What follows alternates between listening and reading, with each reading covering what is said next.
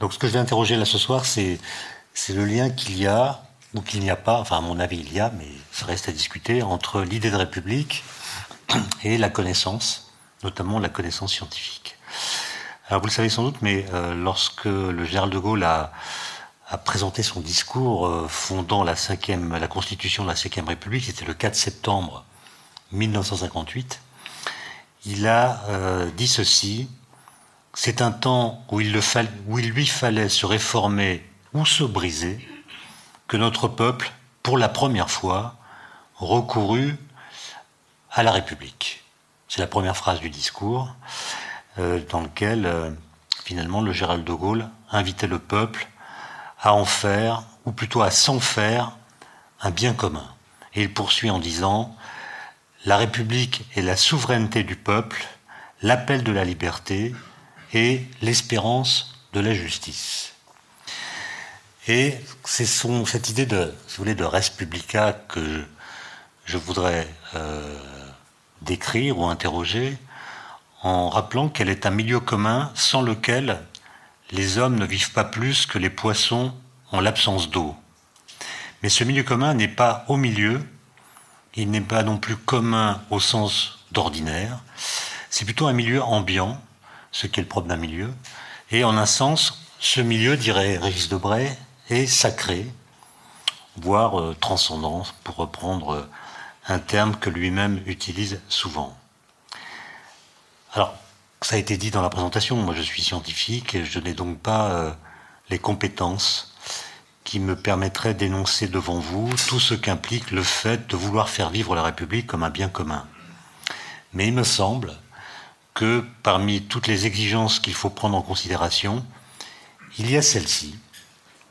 Dans la République, la connaissance, les connaissances au sens général du terme, notamment les connaissances scientifiques, doivent pouvoir circuler à l'air libre, se répandre et s'enseigner sans rencontrer trop d'obstacles.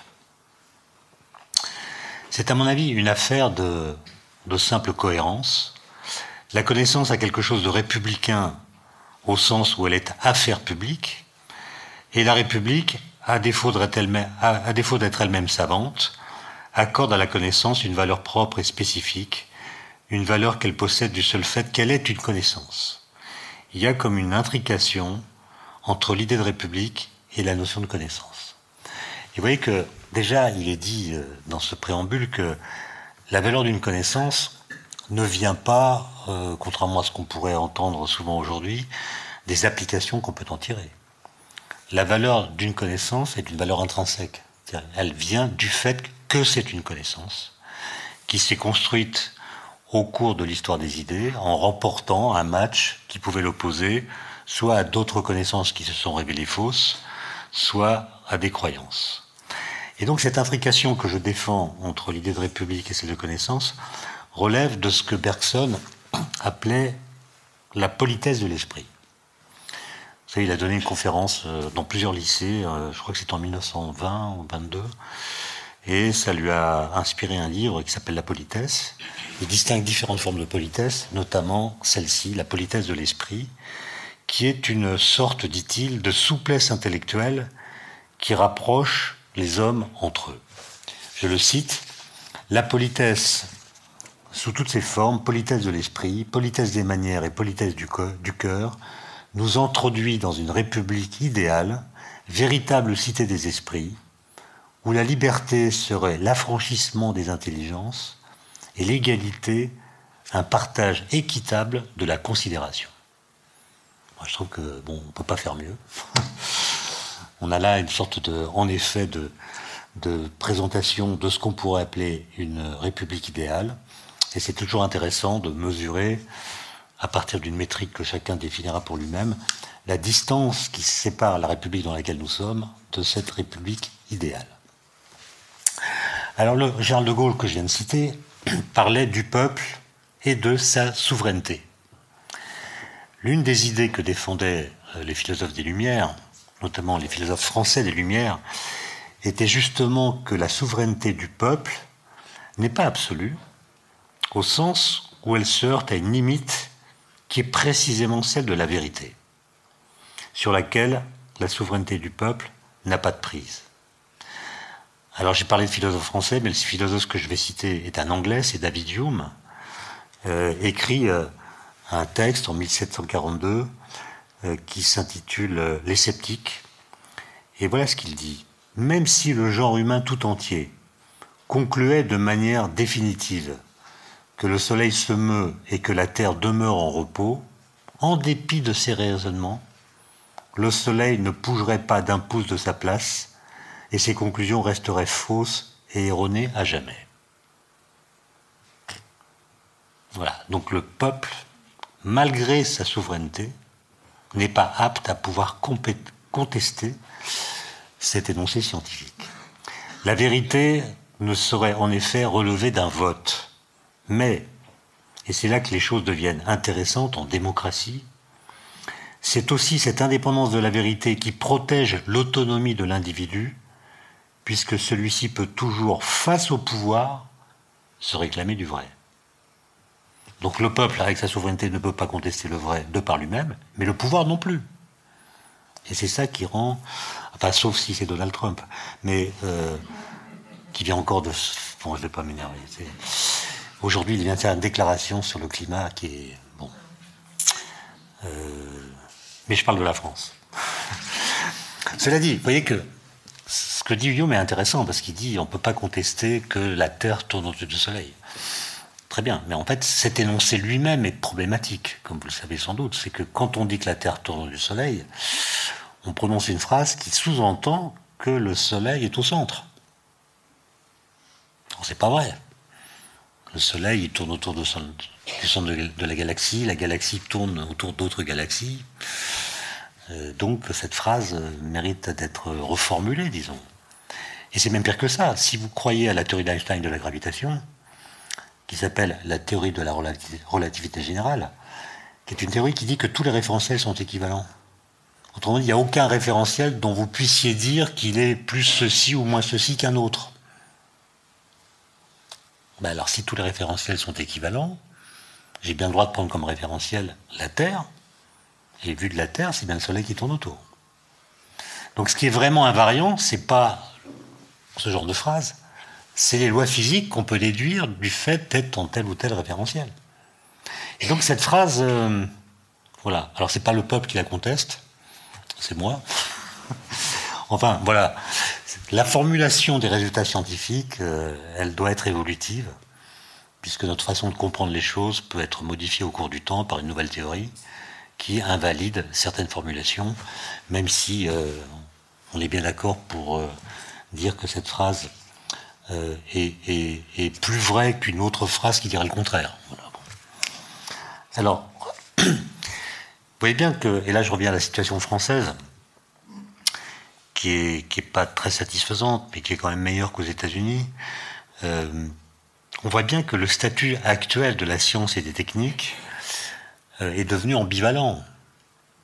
Euh, alors en quoi consiste cette ambivalence? Comme je suis en retard, je vais aller un peu plus vite que prévu, mais je vais essayer de la, dire d'une façon euh, caricaturale.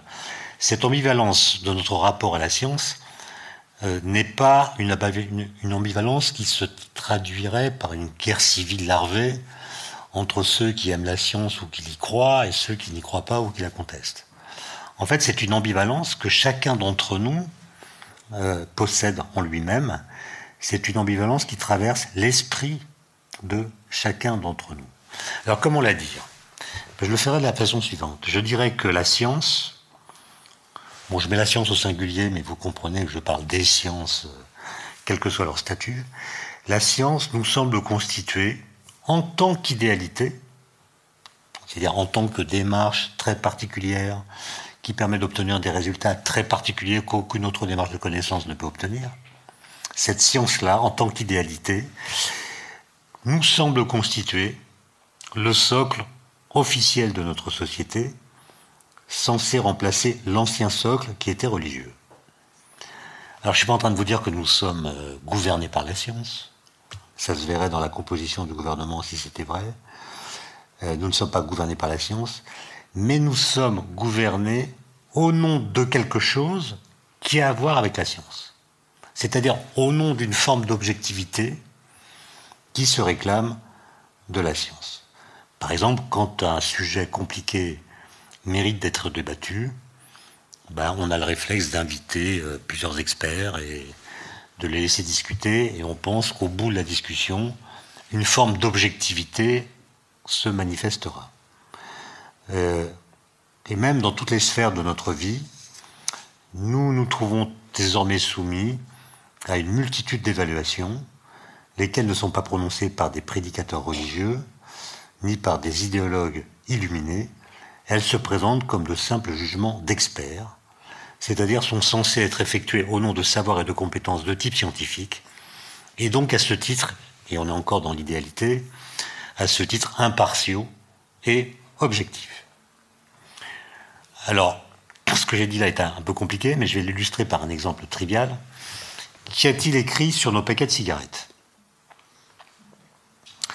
Ben, Si on avait demandé à un ministre de la Santé du XVIIe siècle, alerté des dangers du tabac pour la santé, qu'aurait-il proposé qu'on écrive sur les paquets de cigarettes? Ben, Il aurait proposé qu'on écrive Fumer déplaît à Dieu, ou bien Fumer est un péché mortel, ou bien Fumer compromet le salut de votre âme. C'est pas nous, c'est pas ce qu'on écrit, nous. Nous, on écrit Fumer tue, avec des variantes euh, que vous connaissez, que j'ai pas le temps d'expliciter.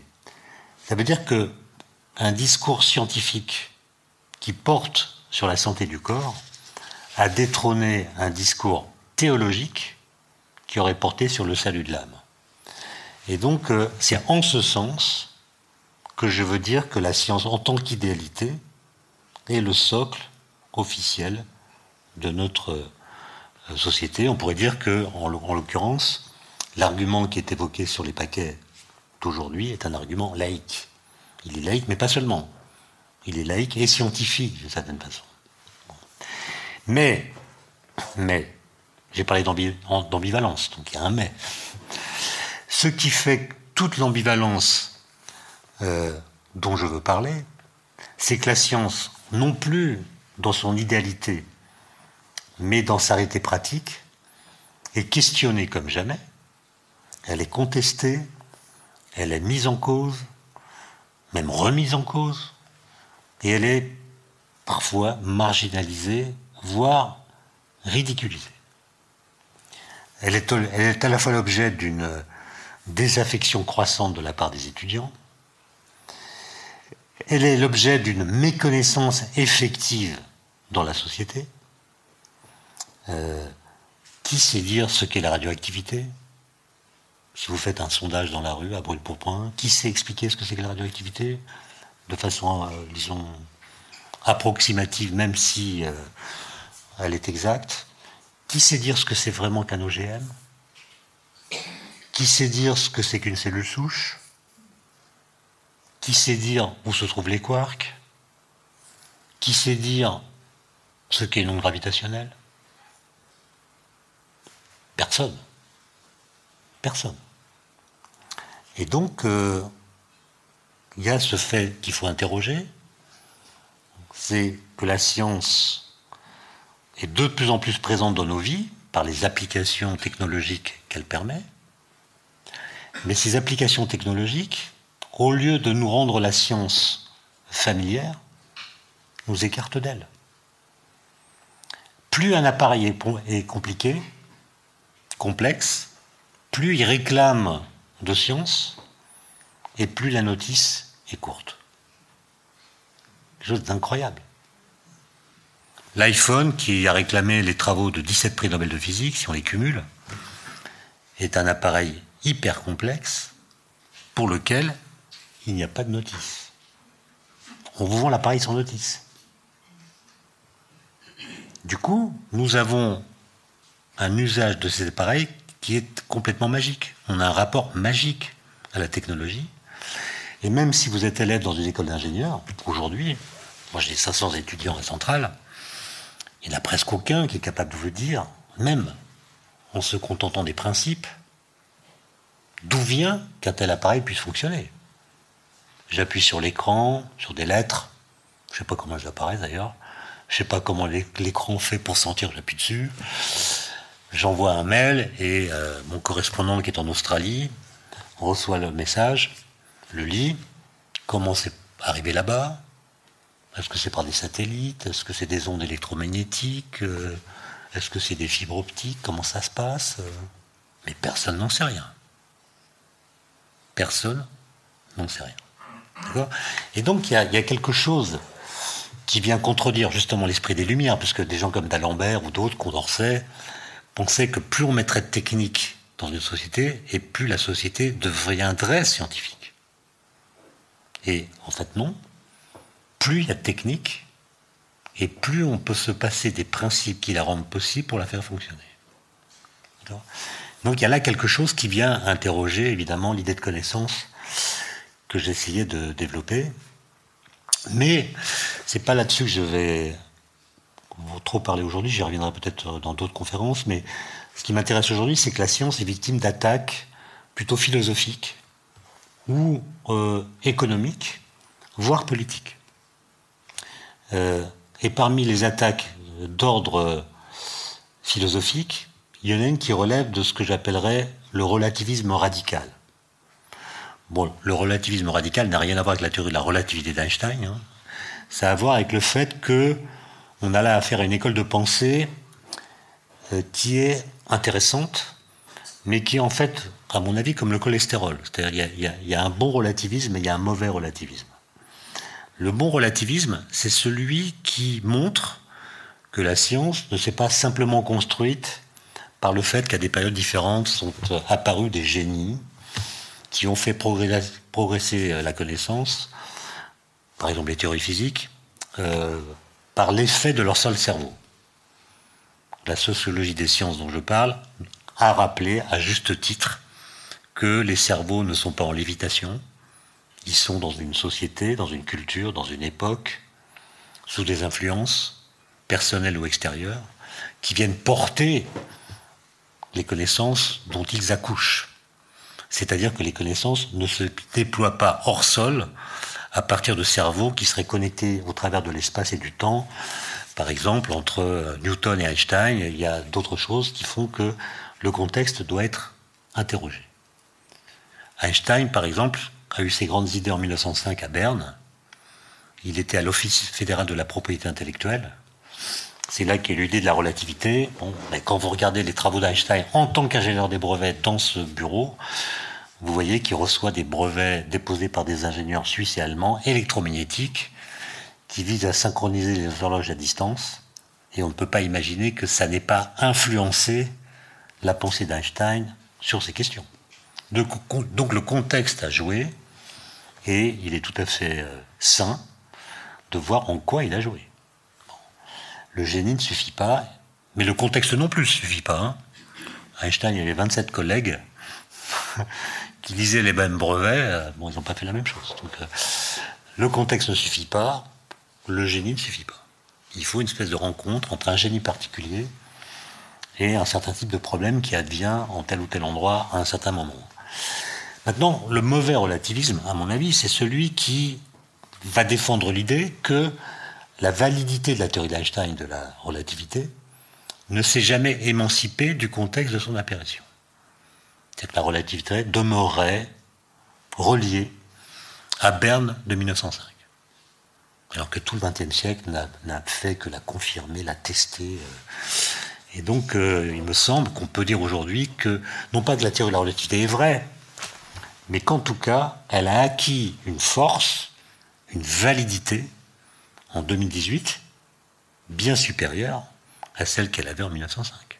Autrement dit, elle s'est en quelque sorte émancipée du contexte de son apparition et euh, les effets culturels qui pourraient porter sur son interprétation sont extrêmement faibles au sens où un physicien chinois euh, qui est dans une culture complètement différente va utiliser la relativité exactement comme un physicien français ou italien. Donc, euh, il y a ce, problème que on se montre, euh, certains en tout cas défendent l'idée que il ne faudrait pas croire à la science plus qu'à n'importe quelle autre démarche de connaissance. Et nous tous, nous nous montrons de plus en plus hésitants à définir les normes du vrai. On parle de post-vérité, on parle de fake news, mais en fait, nous imaginons tous que la ligne de démarcation entre le faux et le vrai est une ligne poreuse. Il y a une sorte d'amollissement des notions de vérité et d'objectivité. Les théories tenues pour vraies ou fausses ne le seraient plus en fonction de leur adéquation ou inadéquation avec des faits ou des données expérimentales, mais seulement en vertu d'intérêts partisans ou purement sociologiques. Il faudrait en somme considérer que toutes nos connaissances sont conventionnelles ou artificielles et gommer l'idée qu'elles pourraient avoir le moindre lien avec la réalité. Euh, je ne sais pas si vous vous souvenez de la controverse sur le climat qui m'a personnellement beaucoup marqué en 2009-2010, euh, alimentée notamment par euh, certains géologues qui répétaient à longueur de journée sur les antennes La science, c'est le doute. Phrase étonnante. La science, c'est le doute. Alors on a appris après coup que s'était donné le mot, que c'était une sorte de leitmotiv qui avait été lancé par un, industriel du tabac, Philippe Maurice. Au moment où on commence à voir que le, tabac donne le cancer, les producteurs de tabac se mettent d'accord, un certain d'entre eux. Et on a retrouvé, comme vous savez, c'est l'objet d'un livre qui s'appelle Les marchands de doute, une note interne chez Philippe Maurice, dans laquelle on dit au cadre de la compagnie, dorénavant, ce que nous allons vendre, ça n'est plus du tabac, c'est du doute. Oui, les scientifiques disent qu'il y a une corrélation entre tabagisme et cancer.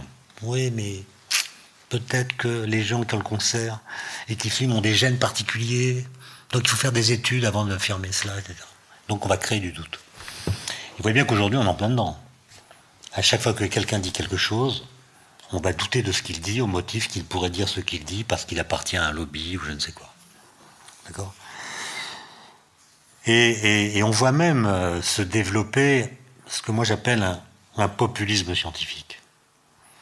Euh, c'est-à-dire que la science, là je parle de la physique, je pense que vous serez d'accord avec moi pour dire que la physique moderne, celle qui naît avec Galilée, est une physique, c'est ce que dit Bachelard, qui se, qui se construit contre l'opinion, qui se construit contre le bon sens et contre le sens commun. Et même Bachelard dit faire de la physique, c'est penser contre son cerveau. C'est penser contre son cerveau. C'est-à-dire, c'est accepter que les lois qui gouvernent les phénomènes contredisent les phénomènes que nous observons. C'est l'idée qu'on ne peut pas trouver les lois physiques par simplement contemplation du monde empirique et observation des phénomènes qu'on peut euh, regarder comme ça directement. La première loi physique moderne, c'est celle de Galilée qui dit tous les corps tombent à la même vitesse dans le vide. À une époque où on discute de l'existence du vide, beaucoup n'y croient pas, en tout cas on ne sait pas faire le vide, on ne sait pas s'il existe. Et Galilée dit tous les corps tombent à la même vitesse dans le vide. C'est pas en faisant tomber des trucs de la tour de Pise qu'il a pu voir ça. Puisque si on fait tomber des trucs de la tour de Pise, on voit que les corps tombent à des vitesses différentes. Donc la première loi de la physique contredit l'observation. Et elle oblige ensuite à réinterroger l'observation pour voir que la gravité fait tomber tous les objets à la même vitesse dans le vide, mais quand on n'est pas dans le vide, il y a d'autres forces, résistance de l'air, etc., qui créent les différences de vitesse que nous observons. Mais la loi correspond à un énoncé qui est inobservable. Pensez maintenant à toutes les lois physiques que vous connaissez, principes d'inertie ou d'autres, et vous tirez les mêmes conclusions. C'est-à-dire que comme le disait Coiré, faire de la physique, c'est faire le pari qu'on peut expliquer le réel empirique par l'impossible. Y a par des lois qui contredisent ce qu'on observe. Et aujourd'hui, il y a des gens qui utilisent le bon sens pour critiquer la science. Par exemple, pendant cette controverse euh, horrible, des gens expliquaient à la radio et à la télévision que les climatologues sont des imposteurs au motif qui prétendent prédire le climat sur un siècle, alors qu'on ne peut pas prédire la météo de la trois jours ou une semaine.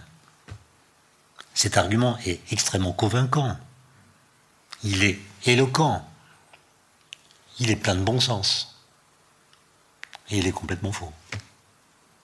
Puisque s'il était vrai, je ne pourrais pas dire qu'au mois d'août à Paris, il fera plus chaud en moyenne qu'au mois de janvier. Donc je suis bien capable de faire une prédiction climatique qui va au-delà de la prédiction météorologique.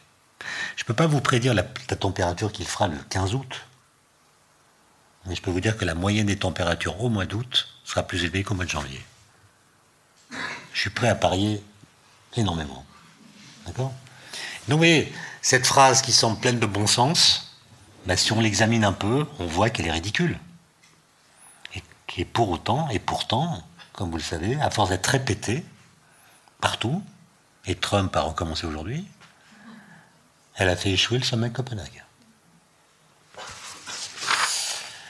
Alors,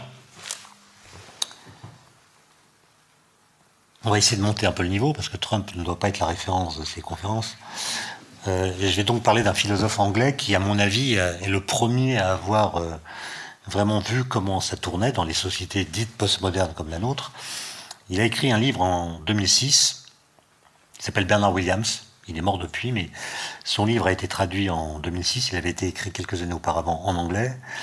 Et le, titre traduit en français, c'est Vérité et véracité.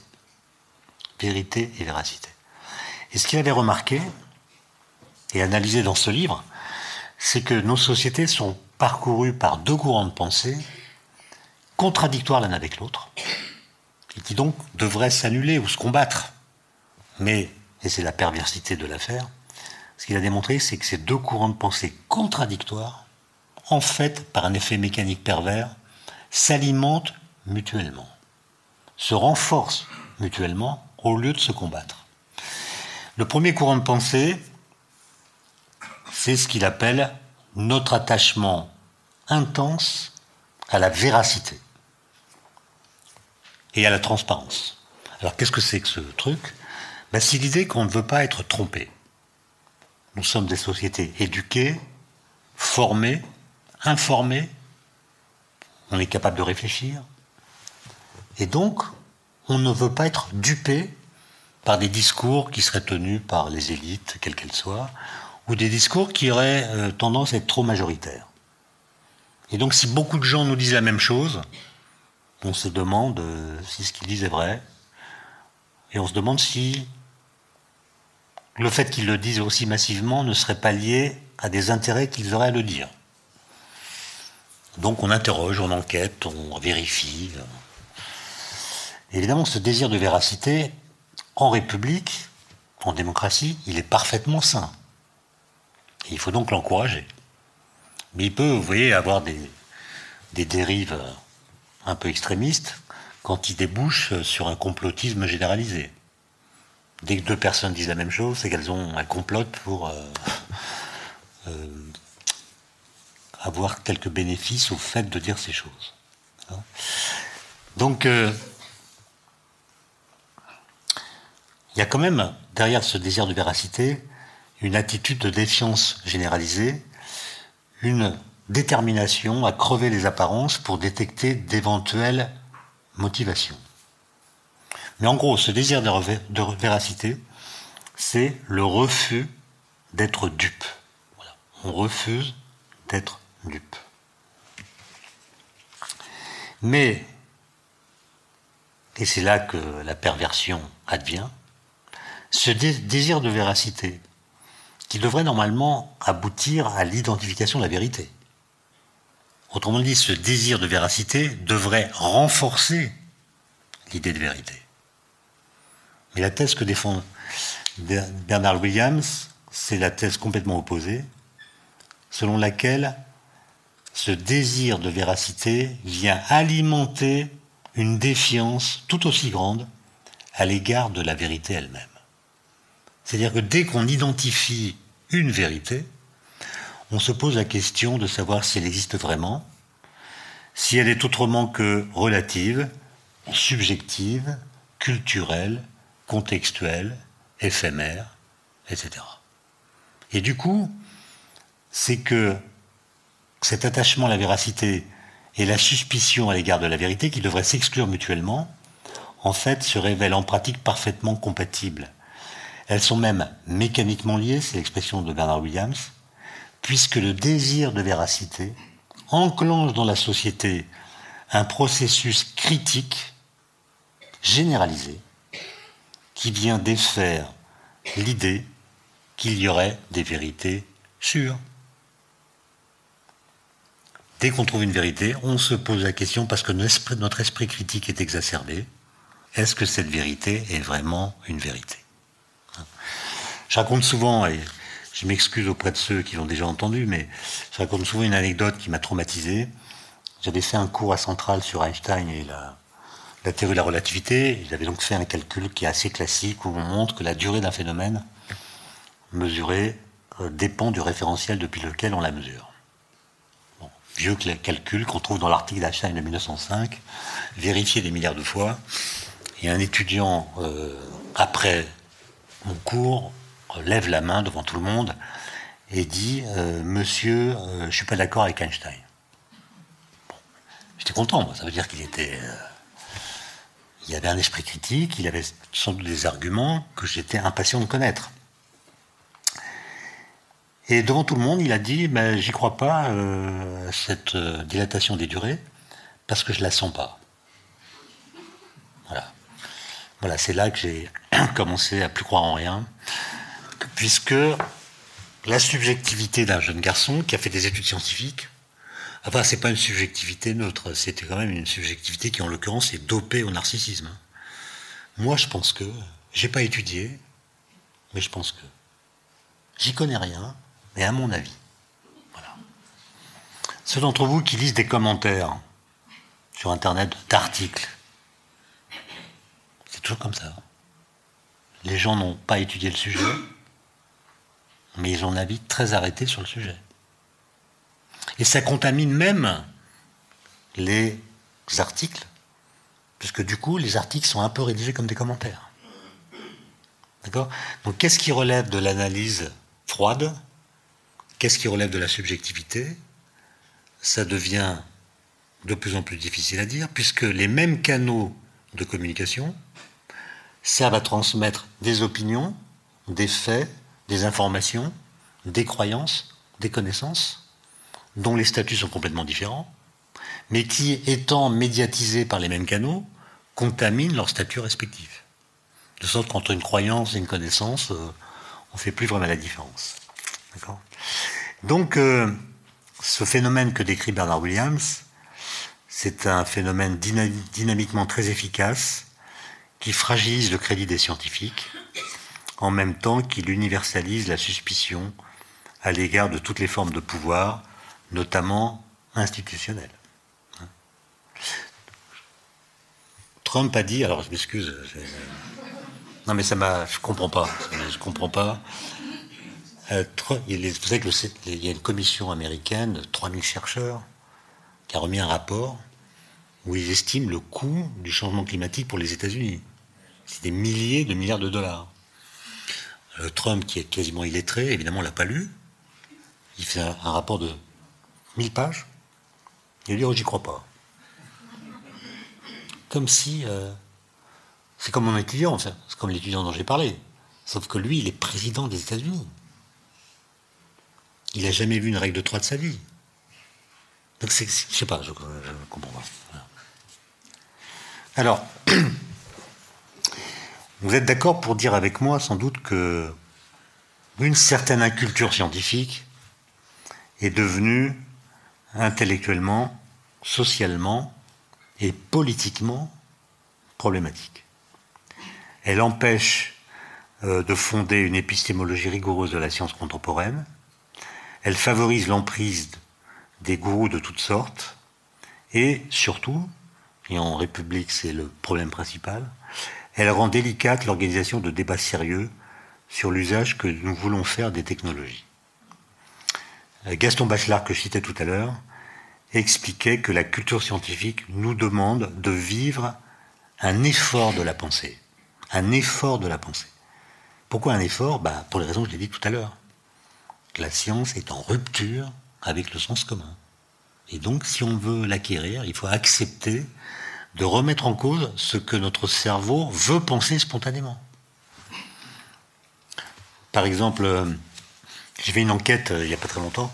Qu'est-ce qui se passe quand vous aspirez un jus d'orange avec une paille? C'est un acte d'ailleurs assez bizarre. Hein vous avez le liquide qui est bien plus bas que votre bouche, et vous arrivez à faire que le liquide arrive dans votre bouche, contre la gravité. C'est un exploit, c'est incroyable. Ben, qu'est-ce qui se passe quand vous aspirez dans la paille? Ce qu'on a cru pendant des milliers d'années, et que croient beaucoup de nos contemporains, ben, c'est que la nature a horreur du vide. Donc quand j'aspire dans la paille, je crée du vide dans la paille. Mais comme la nature a horreur de ça, elle demande au liquide de monter dans la paille pour empêcher la formation du vide. Donc le liquide s'accroche à l'air que j'aspire et monte. Ce qui pose d'ailleurs au passage la question de savoir euh, comment une girafe fait pour boire. Hein. Parce que là, c'est 2,50 m hein, la longueur du cou. Donc mes étudiants, ben, elles utilisent euh, son cou comme une paille. Bon, ça marche, ça marche pas, c'est pas du tout comme ça. Et il a fallu attendre le XVIIe siècle, Torricelli, Galilée avant lui, Blaise Pascal, pour comprendre que c'est pas du tout comme ça que ça se passe. Ce qui se passe, c'est qu'en fait, il y a une pression de l'atmosphère, de l'air, qui appuie sur le liquide qui est dans le verre. Quand la pression dans la paille est la même que la pression atmosphérique, bah, le niveau du liquide dans la paille est le même que le niveau dans le verre. Mais si je crée une dépression dans la paille, ça appuie moins sur le liquide qui est dans la paille, du coup il peut monter sous la pression de l'air qui appuie sur le liquide. Autrement dit, c'est une force exercée vers le bas, pas de haut en bas, qui fait monter le liquide de bas en haut. C'est le poids qui fait monter le liquide. Bah, c'est quand même. Euh, voilà, un drôle de truc. C'est contre le sens commun. Donc, il faut accepter de vivre cet effort de la pensée, et c'est sans doute cet effort-là que nous n'aimons pas suffisamment pratiquer. Cela dit, quand je dis ça, j'ai l'impression d'être sévère, de dire, de défendre une, une conception scolaire de la République ou de la démocratie. De dire finalement, il y a beaucoup de science autour de nous, donc les bons citoyens doivent apprendre la science. Un discours un peu moral, qui n'est pas du tout le mien, parce que c'est un discours qui est voué à l'échec. Euh, on peut tout à fait dire aux gens, euh, si vous voulez devenir un bon citoyen, vous devez apprendre l'équation de Schrödinger. Bon, il n'y a aucune chance que ça marche. D'ailleurs, le slogan général qu'on m'a répété depuis 30 ans, il faut mettre la science en culture. Il faut mettre la science en culture. Vous avez entendu ça? Mais ça ne marche pas. Euh, si vous dites aux gens, pour être vraiment cultivé, vous devez apprendre la science, vous pensez que ça va les motiver? Pas du tout. Au contraire, ils vont snober ça en disant que c'est pas vraiment de la culture. Non, il faut faire exactement l'inverse en République. Il faut faire exactement l'inverse. C'est-à-dire, il faut mettre de la culture dans la science. C'est-à-dire, il faut mettre de la culture dans la façon de dire la science. Il faut l'appuyer sur la littérature, sur la philosophie, sur l'histoire, sur l'art. Et une fois qu'on a fait ça, le déménagement est possible. Et si on met de la culture dans la science, alors la science fera partie de la culture. C'est dans ce sens-là que ça marche. Et d'autre part, euh, Einstein, qui lui est. J'aime bien citer Einstein plus que Trump.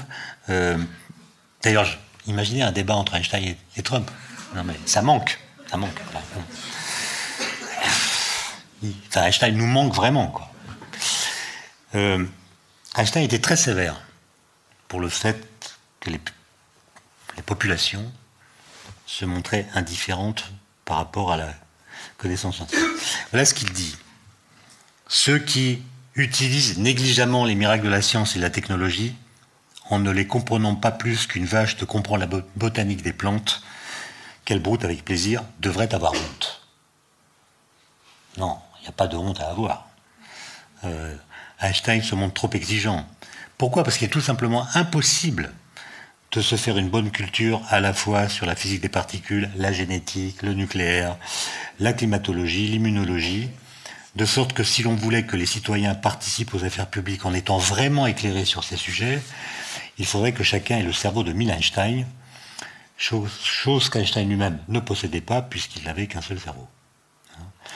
Et en fait, il ne faudrait pas non plus euh, trop noircir le tableau, car en fait, nous savons tous beaucoup de choses.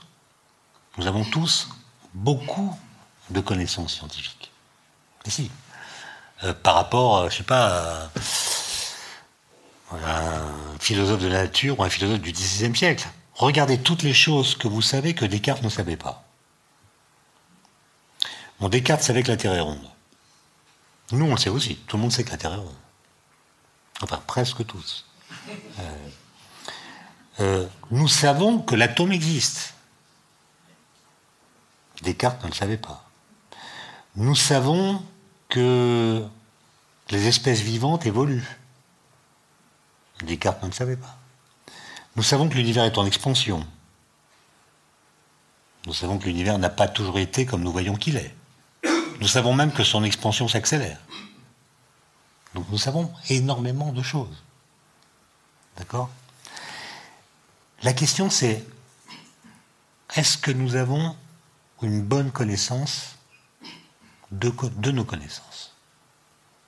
Nous savons ces choses, mais est-ce que nous savons dire ce par quoi, dans l'histoire des idées, elles sont devenues des connaissances? Par exemple, euh, nous savons que la Terre est ronde, je l'ai dit. Mais est-ce qu'on sait dire comment on a su qu'elle l'était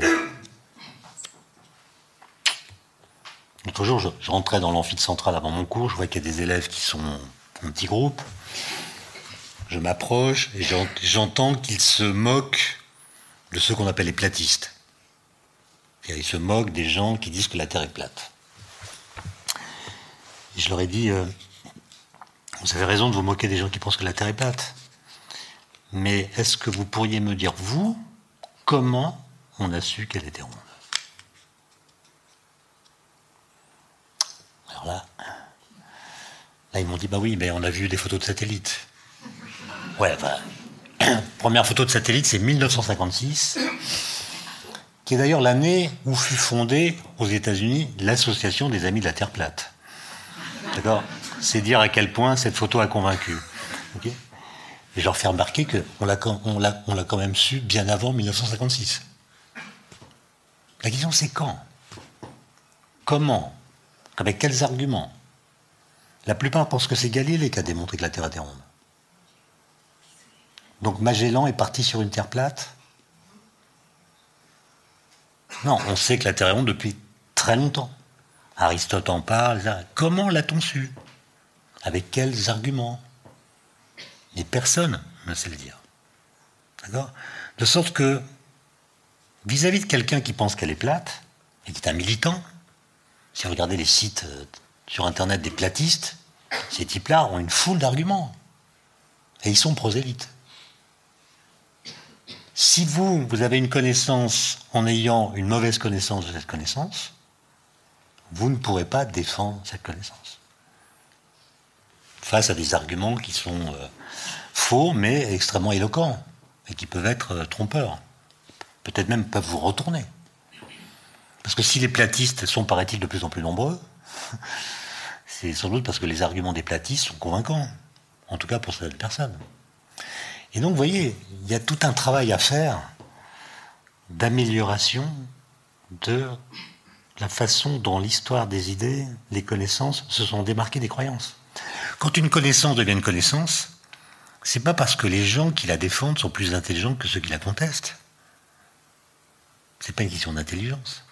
C'est une question que, voilà, la nature ou le réel a tranché à trancher parce que des expériences ont montré, alors lesquelles, il faut voir, que les arguments de ceux qui étaient opposés à cette connaissance ne fonctionnaient plus. Et donc, euh, des, croyances ont été éliminées, des connaissances construites, ont été elles-mêmes retravaillées, etc. Mais en tout cas, il y a une histoire de tout ça. Et si vous prenez l'autre exemple que je citais tout à l'heure, à savoir que la Terre tourne autour du Soleil, bon, pour la Terre et rond, on arrive à reconstituer l'histoire, c'est assez simple les éclipses de lune, etc., on a compris que lorsqu'il y a une éclipse de lune, c'est l'ombre de la Terre qu'on voit sur la Lune, elle est toujours circulaire. Quelle est la forme l'ombre est toujours circulaire ben, C'est la sphère. Ça a été développé notamment par les astronomes grecs et par Aristote. Mais la Terre tourne autour du Soleil. qui est capable de dire comment on l'assume? Je passe sur le fait que la phrase est fausse. Hein.